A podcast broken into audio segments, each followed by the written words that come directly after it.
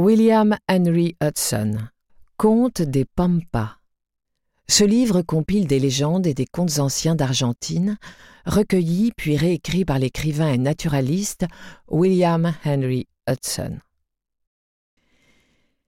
Cette histoire d'une maison a été contée un jour d'été, à l'ombre, par Nicandro, un vieil homme que nous aimions tous écouter, car il se rappelait et pouvait raconter la vie de tous ceux qu'il avait connus à l'endroit où il était né, près du lac de Chascomús, dans les Pampas, situé au sud de Buenos Aires.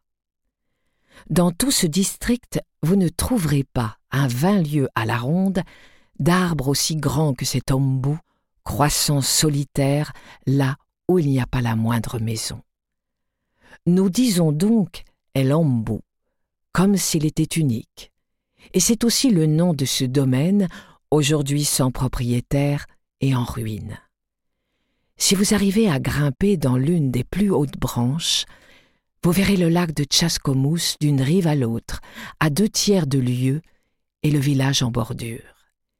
Et même par temps clair, de plus petites choses, peut-être une ligne rouge traversant l'eau, un vol de flamants roses en formation caractéristique. Un arbre solitaire, n'abritant pas de maison, seulement d'anciennes fondations de briques, si recouvertes de mousse et d'herbes folles, qu'il faudra vous y prendre à deux fois avant de les découvrir. L'été, quand je sortais avec mon troupeau, je venais souvent m'y asseoir à l'ombre. L'endroit est proche de la grande route. Voyageurs, troupeaux, la diligence et les chars y passent à portée de vue.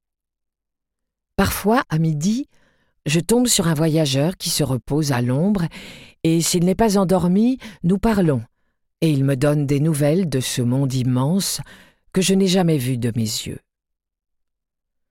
On dit que le chagrin et la ruine ont fini par tomber sur la maison dont le toit est couvert par l'ombre de l'ombou. Mais sur cette maison qui à présent n'est plus, l'ombre de cet arbre tombait chaque jour d'été quand le soleil était bas. On dit aussi que ceux qui s'assoient trop longtemps à l'ombre de l'ombou deviennent fous. Peut-être, monsieur, que l'os de mon crâne est plus épais que chez la plupart des hommes, car je me suis assis ici toute ma vie, et bien que je sois maintenant un vieillard, je n'ai pas encore perdu la raison.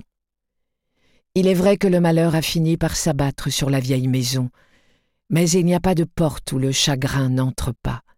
Le chagrin et la mort sont le lot de chacun, et chaque maison finit par s'écrouler.